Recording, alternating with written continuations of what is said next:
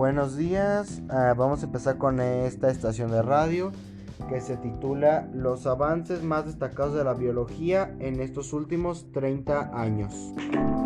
Para comenzar, la biología ha tenido grandes avances en estos últimos 30 años. Estos progresos en el mundo científico trascienden a todos los ámbitos que rodean al hombre, afectando directamente el bienestar y el desarrollo de la sociedad general.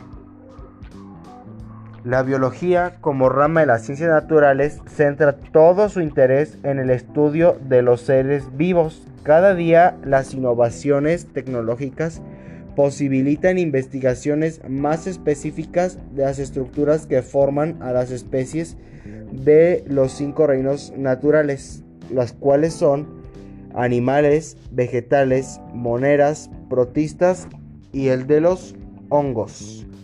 De esta manera, la biología potencia sus investigaciones y ofrece alternativas novedosas a las situaciones que aquejan a los seres vivos. De igual forma, realiza descubrimientos de nuevas especies y de las especies ya extintas, que contribuyen a clarificar algunas interrogantes relacionadas con la evolución. Los avances más destacados de la biología en estos últimos 30 años son el ARN de interferencia, que en el año de 1998 se publicó una serie de investigaciones realizadas con el ARN. En estas se afirma que la expresión génica se encuentra controlada por un mecanismo biológico llamado ARN de interferencia. A través de este ARN es posible silenciar de manera post-transcripcional genes específicos de un genoma. Esto se logra mediante pequeñas moléculas de ARN de doble cadena. Estas moléculas actúan bloqueando de manera puntual la traducción y la síntesis de las proteínas que ocurren en los genes ARN. De esta manera se controlaría la actuación de algunos agentes patógenos que causan graves enfermedades. El otro tema a tratar es el Primer mamífero adulto clonado. La oveja Dolly. El primer trabajo donde se clonó un mamífero se realizó en el año de 1996, realizado por los científicos en una oveja hembra domesticada. Para realizar el experimento se utilizaron células somáticas de las glándulas mamarias que se encontraban en un estado adulto. El proceso empleado fue el de transferencia nuclear. La oveja resultante, llamada Dolly, creció y se desarrolló pudiendo reproducirse de manera natural sin ningún inconveniente. Para los siguientes dos temas tenemos la ayuda del el biólogo Manuel. El siguiente tema es el mapeo del genoma humano. Este gran avance llevó más de 10 años en concretarse, lo cual se logró gracias a los aportes de muchos científicos a nivel mundial. En el año 2000, un grupo de investigadores presentaron un esquema casi definitivo del mapa del genoma humano. La versión definitiva del trabajo se culminó en el año 2003. Este mapa del genoma humano muestra la ubicación de cada uno de los cromosomas que contienen toda la información genética del individuo.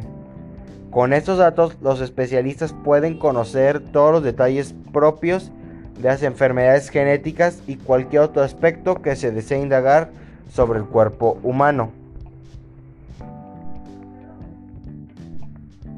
El siguiente tema a tratar es los miembros corporales robóticos controlados por el cerebro humano.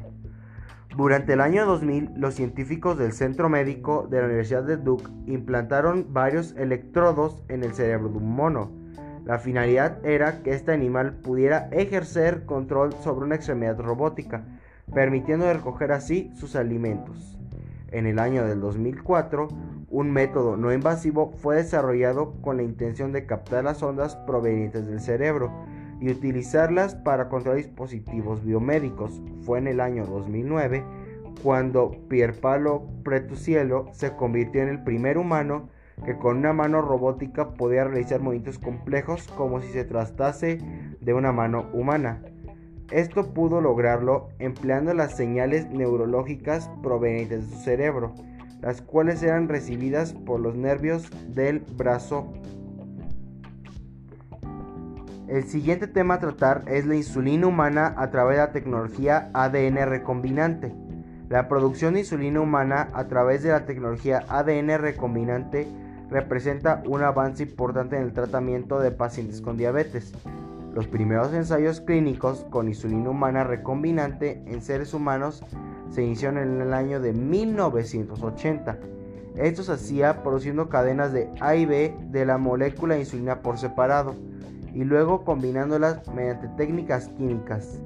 Ahora bien, el proceso recombinante es diferente desde el año de 1986.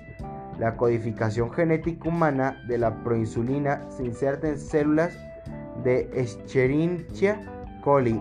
Estas se cultivan luego por fermentación para producir proinsulina. El péptido de conexión se, se enciende enzimáticamente de la proinsulina para producir insulina humana. La ventaja de este tipo de insulina es que tiene una acción mucho más rápida y una inmunogenicidad más baja que la del cerdo o vacuna. El siguiente tema a tratar es el descubrimiento del órgano número 79 del cuerpo humano. El mesenterio. El mesenterio es el órgano número 79 del órgano el mesenterio. El mesenterio es el órgano número 79 del cuerpo humano. Aunque Leonardo da Vinci lo descubrió hace más de 500 años, la biología y la anatomía consideraba al mesenterio como un simple repliegue de un tejido sin ninguna importancia médica. Sin embargo, en el año 2017, la ciencia consideró que el mesenterio debía ser considerado el 79 órgano del cuerpo humano, por lo que fue añadido a la Grey Anatomy, que es el manual de referencia para los anatomistas.